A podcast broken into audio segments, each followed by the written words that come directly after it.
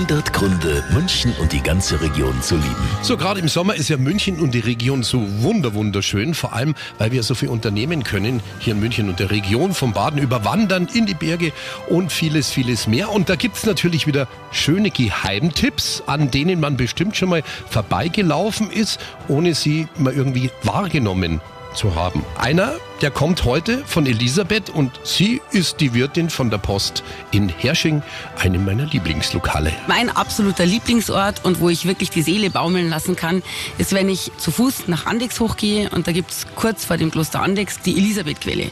Ein unglaublich toller, ein bisschen mystischer Ort und da gehe ich dann hin und lass einfach alles von mir fallen und nehme die Natur und die Quelle auf und ja, das ist für mich einfach einer der tollsten Orte, die wir hier in der Region haben.